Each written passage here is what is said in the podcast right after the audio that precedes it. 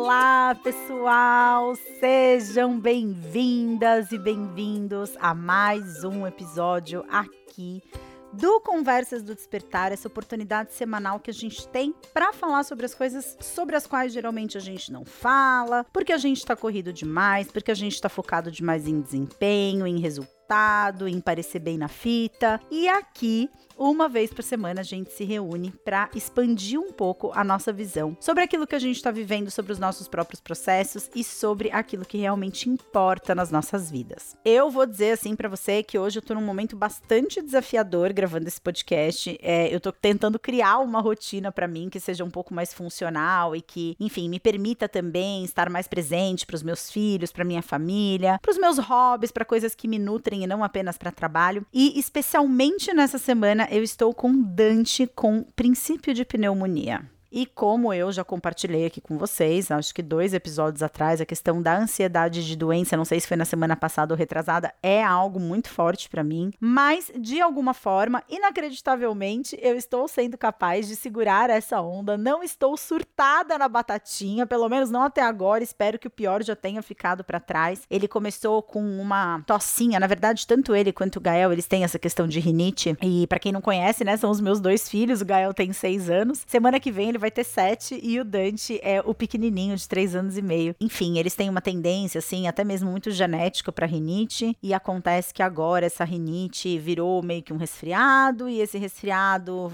não curou e a tosse vai e vem e aí por fim o Dante começou a ter febre, ficar muito abatido, reclamar muito de dor na barriga e a gente acabou indo pro hospital ontem recebendo esse diagnóstico. Ele tá em casa, está sendo medicado, está bem. Hoje ele já estava me convidando para postar corrida com ele, então então tá tudo certo. E no dia de hoje, então, eu venho aqui para falar contigo sobre um tema que sempre que eu falo de relacionamentos disfuncionais, relacionamentos que não são saudáveis, relacionamentos que de alguma forma se tornam abusivos, sempre tem aquela galera que me procura, geralmente na caixinha de perguntas no Instagram ou na mensagem fechada do Instagram, dizendo o seguinte, né? Eu descobri que eu sou uma pessoa tóxica dentro dos meus relacionamentos. E esse é essa é uma tomada de consciência muito difícil, né? Tanto é que eu vejo que as pessoas que abrem sobre isso, elas abrem sobre isso realmente numa circunstância de maior privacidade, numa, né, numa caixinha de perguntas do Instagram que nem sempre eu vou publicar, ou se eu publicar não vai com o nome dela, e, enfim, uma mensagem direta no Instagram, mas é uma questão que atormenta muito essas pessoas. E como eu já estive nesse lugar, na verdade hoje meu trabalho é todo construído em função de eu ter me cristalizado nesse lugar, porque durante muito tempo eu fui sim a pessoa tóxica nos meus relacionamentos. Mas antes da gente começar essa história toda, vamos começar daquele nosso jeito? Vamos parar aqui um pouquinho. Se você pudesse sentar numa posição confortável, se você puder fechar os seus olhos. Respirar profundamente no momento em que soltar o ar, deixar que as preocupações vão embora as ansiedades, as angústias, a mente que fala que você deveria estar tá fazendo alguma coisa diferente do que você está fazendo agora. Simplesmente chegando nesse momento, no momento presente, se conectando com o que acontece da pele para dentro, no seu corpo, com as sensações, que é aí que as sensações moram, né? Do pescoço para baixo, não é dentro da cabeça que a gente experimenta emoções.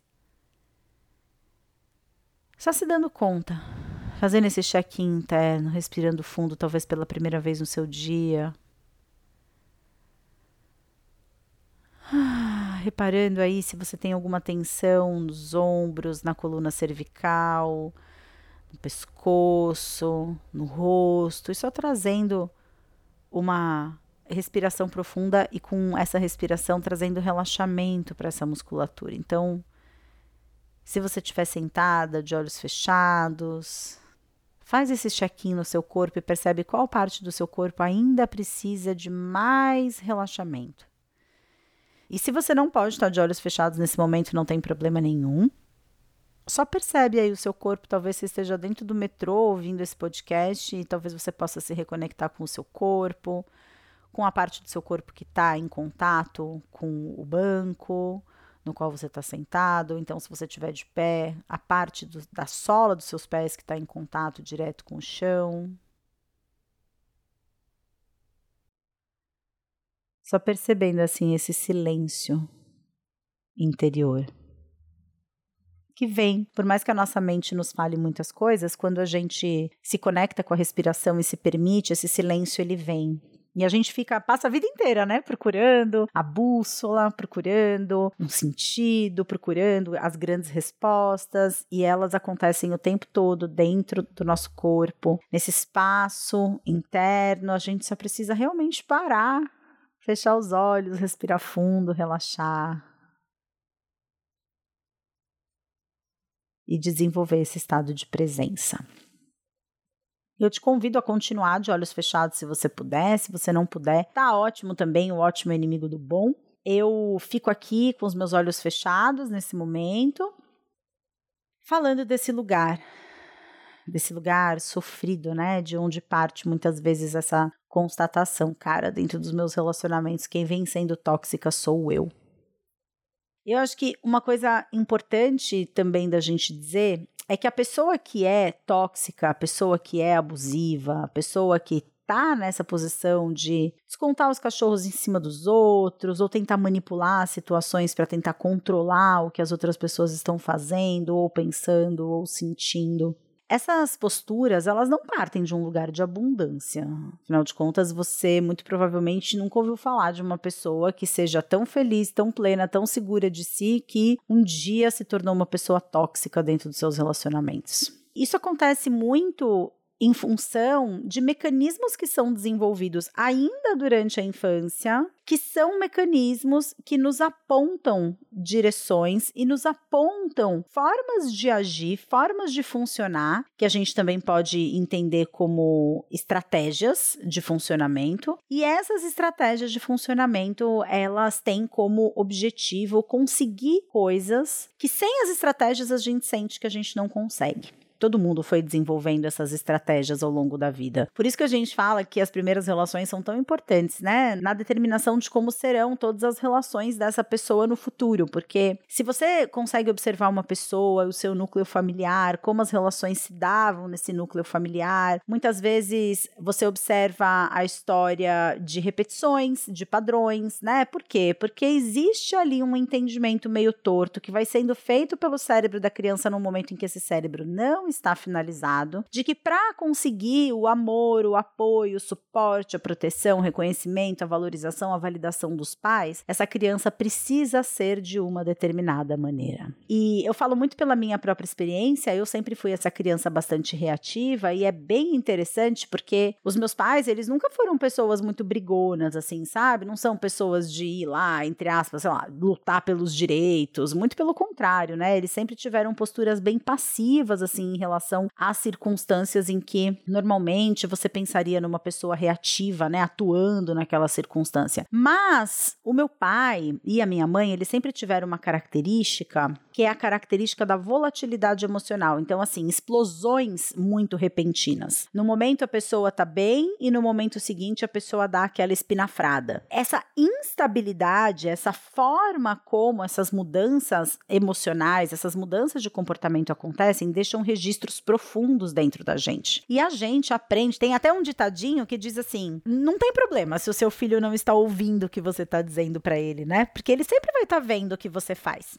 Então, a primeira coisa que eu quero aqui trazer ao seu questionamento é essa ponte entre a forma como você é dentro das suas relações obedece ao padrão de qual relação primária da sua vida. Quando a gente pensa em mudar as nossas posturas dentro dos relacionamentos, geralmente a gente pensa na mudança de comportamentos do aqui e agora. Mas a minha jornada pessoal e o que eu venho aprendendo ao longo dos últimos anos da minha vida trabalhando e desenvolvendo esse método de trabalho é que muitas vezes as dificuldades, para não dizer todas as vezes, as dificuldades que a gente enfrenta nos nossos relacionamentos de hoje, elas estão profundamente relacionadas com dificuldades que foram experimentadas na primeira infância, né? Naquele período compreendido entre os 0 e 7 anos, mais especificamente aí por volta, né, dos 3 anos de idade, é quando a gente vê essas situações acontecendo, aquilo que dentro da antroposofia a gente chama da chegada do eu. É um momento muito significativo, né? Quando a criança para de falar de si mesma na terceira pessoa e começa a falar eu quero, eu vou, que aí tem o início das vontades, né? E como as nossas vontades, as nossas necessidades, nossos nossos desejos infantis, eles encontraram uma via de satisfação através dessas primeiras relações que a gente estabeleceu na vida. Essa reflexão é muito importante porque muitas vezes vai te contar sobre histórias mal resolvidas da sua vida. Por exemplo, se você tem uma postura tóxica nos seus relacionamentos e você, na hora que para para pensar na sua dinâmica, na forma de se expressar, você consegue se sentir muito parecida com a forma como seu pai agia no relacionamento com a sua mãe, por exemplo, existe uma baita de uma nuance emocional a mais que precisa ser dada a essa história do que simplesmente você corrigir os seus comportamentos e tentar não ser abusiva e tóxica no momento presente. Você precisa olhar para essa criança que existe dentro de você e que recebeu todas as informações verbais e não verbais desse pai e dessa mãe que viviam esse relacionamento insalubre. Existe um perdão a ser dado por esse pai, muito provavelmente porque, enfim, não foi um aprendizado através de mamão com açúcar, né? Deve ter sido um aprendizado. Quem convive com uma pessoa abusiva, tóxica, manipuladora, a gente sabe o quanto que eh, os ensinamentos vêm recheados de dor, né? Então, um olhar para esse passado, um olhar de perdão sobre os nossos pais e como que a gente pode fazer para agir diferente a partir de agora. E para a gente ser capaz de fazer isso, para a gente ser capaz de mudar os nossos comportamentos no aqui e agora e começar a construir relações diferentes, a gente precisa aprender a lidar com as nossas emoções.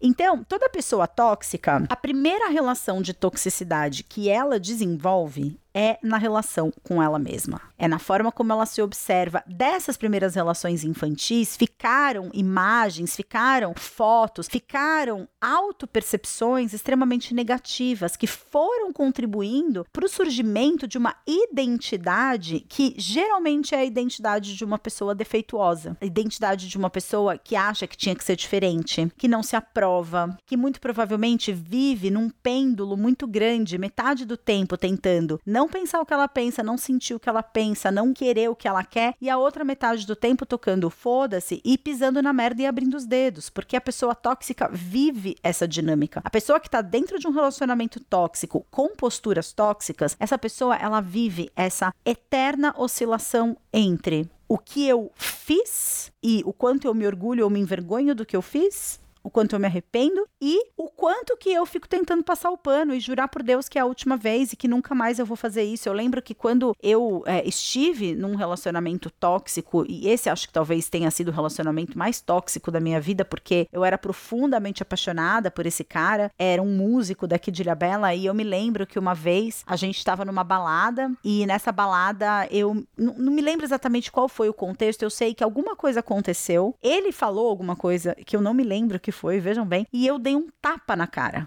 desse namorado. E naquele momento ele virou as costas e se afastou de mim e saiu andando. E eu fui atrás dele assim, mas por que, que você tá indo embora? O que, que aconteceu? E ele olhar para mim e falar assim: me fala por que, que você acabou de me dar um tapa na cara. E eu não conseguir lembrar o motivo. Claro que eu estava profundamente alcoolizada quando isso aconteceu. E eu tenho, gente, um sério problema com vodka. Vodka é uma bebida que me traz uma amnésia profunda. Muitas vezes em que eu tomei vodka além da conta, eu tive essas questões assim, sabe? De amnésia mesmo. E claro que tinha esse contexto ali envolvido, mas qual é, né? Como que esse relacionamento está acontecendo? Para duas pessoas adultas estarem num ambiente de balada e alguma coisa acontecer para uma pessoa dar um tapa na cara dessa outra, essa outra ir andando embora, né? No caso, ele me perguntou, mas por que, que você me deu esse tapa na cara? E eu não saber responder. Imagina como eu fiquei me sentindo diante dessa situação, né? E, gente, não é que eu me orgulhe, não, tá? De estar tá compartilhando isso aqui com vocês. Muito pelo contrário. Em muitos momentos eu trago essas partilhas aqui porque eu percebo que porque eu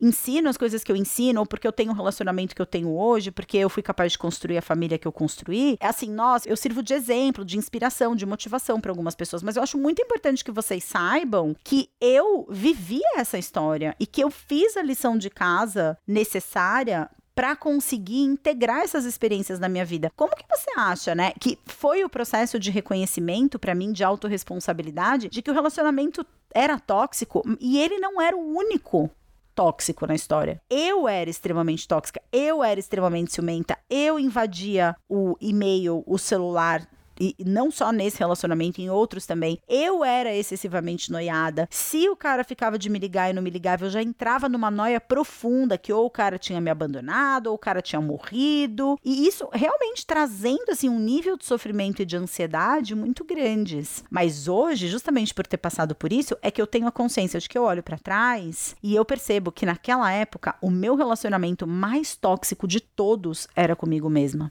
E existem algumas atitudes que a gente tem no nosso dia a dia que acabam corroborando para que esse relacionamento tóxico se mantenha. Quer ver? Por exemplo, ó, toda vez que você se importa demais com a opinião dos outros, você está nutrindo um relacionamento tóxico com você mesma. Toda vez que você pensa negativamente sobre si mesma, você está nutrindo um relacionamento tóxico com você mesma. Quer ver outra coisa? Quando você passa muito tempo nas redes sociais.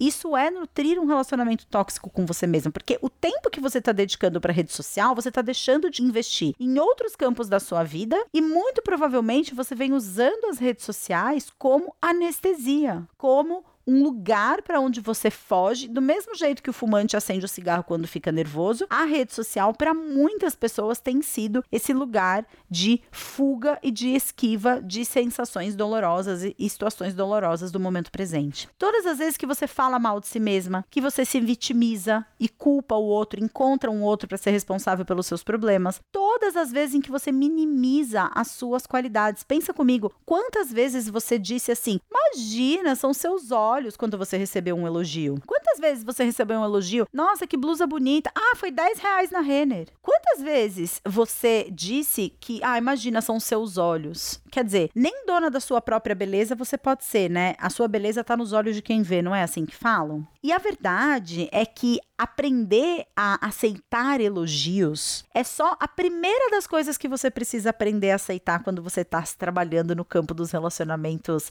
que não funcionam de uma forma ou de outra, né? Mas outras três características que também mostram que você tem um relacionamento tóxico com você mesma. Quando você se cala, quando você tem algo a dizer, quando você não aceita elogios, né, que de alguma forma eu já falei antes, e quando você fica ruminando as coisas. Alguma coisa aconteceu, o mundo girou, hoje é outro dia e você tá aí parecendo um camelo mastigando capim, você tá ali ruminando a conversa que você teve e aquilo que você poderia ter dito e de que forma você poderia ter se expressado e se teve a ver aquela piada que você fez naquela hora. Então, tenha para si esse ensinamento. A sua relação tóxica que você está estabelecendo com alguém hoje tem raízes muito mais profundas do que você possa imaginar. E na cura desses comportamentos envolve processos também de autoacolhimento, de autocompaixão, de auto-perdão, de perdão de relacionamentos do passado, de integração e de reparentalização, que é você olhar para essa criança que você foi um dia, essa criança que aprendeu a se relacionar desta forma, através dessas experiências, com esse sofrimento, você olhar para essa criança, legitimizar as necessidades dessa criança e falar para ela: olha só, eu sei que no passado você gostaria de ter recebido coisas que você não recebeu e que hoje eu sou uma pessoa adulta e eu posso te dar essas coisas. E aprender principalmente a gerenciar as nossas próprias emoções. Porque quando a gente fala de relacionamento tóxico, também é muito comum a gente achar que um relacionamento tóxico, ele é um relacionamento que necessariamente é um relacionamento que tem porrada, é um, um relacionamento que tem agressão física ou agressão verbal. E na verdade, os relacionamentos tóxicos, eles nem sempre são tóxicos, visivelmente tóxicos. Às vezes, os relacionamentos tóxicos tóxicos, eles são relacionamentos em que estão presentes dinâmicas que não são saudáveis, como por exemplo, tentativa de controle, tentativa de manipulação, tentativa de objetificar o outro para que o outro faça aquilo que você gostaria que ele fizesse. Então, também é interessante da gente entender que nem sempre o relacionamento tóxico, nem sempre o relacionamento abusivo vai envolver qualquer tipo de violência mais escancarada, né? Então, um aspecto muito importante da gente entender, né? A gente falou de dois aspectos importantes e para fechar agora um terceiro, a gente falou que a pessoa que tá num relacionamento tóxico geralmente tá obedecendo a um padrão. Ela aprendeu com alguém, ela viu ali atrás alguém fazendo com ela e ela tá imitando e ela tá fazendo igual. Segundo, a gente viu que muitas vezes um relacionamento tóxico, ele é é um relacionamento que parte de uma relação tóxica que a gente tem com a gente mesma. E terceiro, que é a ausência de inteligência relacional. Cara, a gente fala muito, né, da inteligência emocional, a gente fala muito de inteligência espiritual e a gente precisa começar a falar de inteligência relacional, porque inteligência relacional é essa inteligência que permite que você se afaste um pouco dos perrengues que você vive e das emoções que esses perrengues despertam em você e são é, determinadas conexões que você é capaz de fazer de links entre o que você está vivendo hoje e o que você viveu na sua vida. Quais são os traumas ou as feridas que estão sendo uh, reconvocados, né, para existirem na sua vida quando você inicia um relacionamento com uma pessoa X, Y, Z? Quais são esses gatilhos? O que, que eles querem dizer de você? Qual é a melhor forma de lidar lidar com esses gatilhos, qual é a melhor forma de você entrar em contato com as emoções e os sentimentos que batem ali na sua porta quando você escorrega na casca de banana e adota uma postura abusiva, tóxica, ciumenta em excesso, controladora em excesso, manipuladora em excesso. É muito importante da gente conseguir ter essa inteligência, desenvolver essa inteligência. Inclusive, faço aqui um convite para que vocês é, conheçam o SOS Relacionamentos. O SOS Relacionamentos vai ser um guia de bolso, assim, né? Dos relacionamentos, realmente com o objetivo de trazer esse primeiro socorros para os relacionamentos de pessoas que padecem com algum tipo de relacionamento que não funciona. Seja esse um relacionamento tóxico, um relacionamento codependente, um relacionamento baseado em dependências mútuas, ou então aquelas pessoas mesmo que estão muito afastadas da vida amorosa, da vida relacional. Nesse momento, essa pessoa não quer estabelecer conexões profundas com os outros, porque ela tá realmente muito machucada e tá precisando lamber as feridas, né? Talvez a gente possa falar mais sobre isso nas próximas semanas, mas de qualquer forma você já fica com o link para se inscrever na descrição desse episódio. Ele também vai estar tá na minha bio lá do Instagram. E uma coisa que eu acho muito importante, né, de toda essa história é abrir espaço para essa reparentalização, né? É abrir espaço para você conhecer um pouco mais, conseguir se aproximar um pouco mais dessa criança que você foi um dia e que nem sempre foi uma criança feliz, nem sempre foi uma criança satisfeita com aquilo que ela sentia receber das pessoas. E muitas vezes, quando quando você começa a trabalhar essa inteligência relacional, quando você começa a desenvolver realmente um entendimento maior sobre aquilo que te move dentro das relações, aquilo que faz com que você seja convidada a agir de acordo com uma tendência X, uma tendência Y, esse ganho de inteligência, muitas vezes, ele vai te colocar num lugar em que justamente quando você estiver se observando, se relacionando, nesse exercício, né, de quase como se você saísse do seu corpo e enxergasse o seu corpo de fora, numa relação, é quase como se você enxergasse a sua criança atuando e não você adulta. É muito bonito quando isso acontece, gente. Eu sei, dá muito medo, muita gente tem medo de viver isso, muita gente tem medo de mexer na caixa de Pandora, mas a minha experiência é que quanto mais você é capaz de se observar na forma como você lida com os seus medos, com os seus desconfortos, com as suas angústias, mais você é capaz de reconhecer a sua criança em funcionamento. Porque no fundo, no fundo, o que tem por trás de toda a dinâmica disfuncional, de toda a dinâmica abusiva, tóxica, o que existe é uma pessoa pedindo por socorro. E Evidentemente, se você está num relacionamento tóxico nesse momento, se você reconhece que a sua vida corre perigo nesse momento, por favor, busque ajuda. E eu não estou aqui necessariamente falando de relacionamentos tóxicos que necessariamente envolvam algum tipo de violência ou de situação que pode colocar em risco a vida de alguém, tá? Eu tô falando aqui de relacionamentos pautados em dinâmicas abusivas, em dinâmicas manipuladoras, em dinâmicas de controle, dinâmicas que são invadidas pelo ciúme ciúmes, pelo medo do abandono, pelo medo da rejeição, porque é tudo isso o que está por trás de um relacionamento que se estabelece através desse tipo de conexão, de uma conexão que tenha uma certa qualidade de abuso, né? Lembrando sempre que você só está sendo tóxica e abusiva no seu relacionamento porque você ainda é tóxica e abusiva com você mesma. Então, começa a tratar essa árvore sem ser só eliminando os frutos podres, mas também cuidando das raízes. E aí fica de novo reiterado, então, o convite pro SOS Relacionamentos. Vai ser uma série de quatro encontros que vão acontecer entre os dias 20 e 23 de junho, sempre lá no YouTube, às 8 e meia da noite. Vai ser uma delícia ter você lá com a gente, ok? Então é isso, minhas queridas e meus queridos. Ficamos por aqui nesse papo semanal. Semana que vem tem mais. Eu espero que você tenha podido tirar bons insights dessa nossa conversa e a gente se vê muito em breve. Um grande beijo!